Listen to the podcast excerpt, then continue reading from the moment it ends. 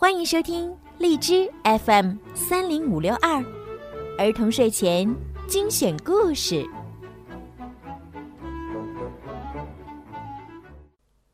亲爱的小朋友们，你们好！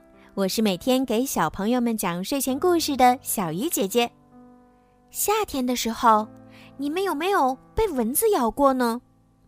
哎呀，那种红红肿肿又痒痒的感觉真是太不好了。那么，被蚊子咬了应该怎么办呢？在夏天的时候又应该怎样预防蚊虫叮咬呢？今天的故事就来告诉你们。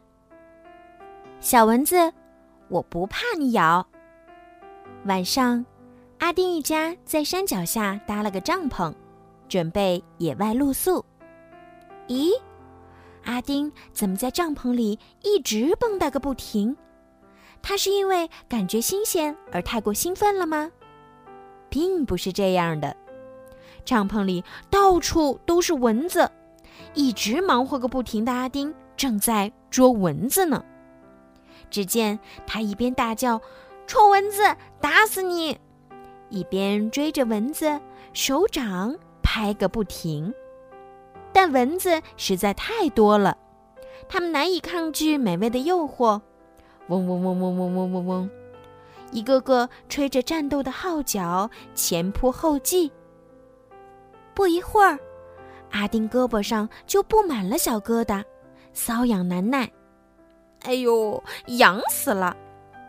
阿丁斗不过那些蚊子，只得去找妈妈帮忙。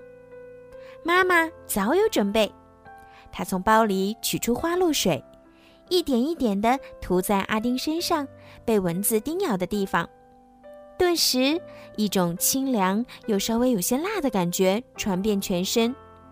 哈，一点儿也不痒了。花露水发出了浓郁的香味儿，蚊子纷纷逃离，讨厌的嗡嗡声终于消失了。安全小贴士：不要抓挠皮肤。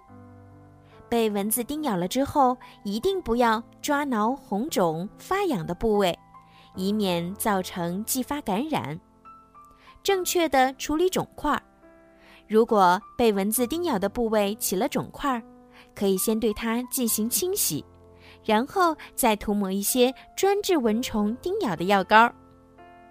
为了避免被蚊虫叮咬，你可以往身上涂抹一点花露水。晚上在户外时，最好穿上透气吸汗的浅色衣服。好啦，今天的故事就讲到这儿了。小朋友们，你们知道该怎么对付可恶的小蚊子了吗？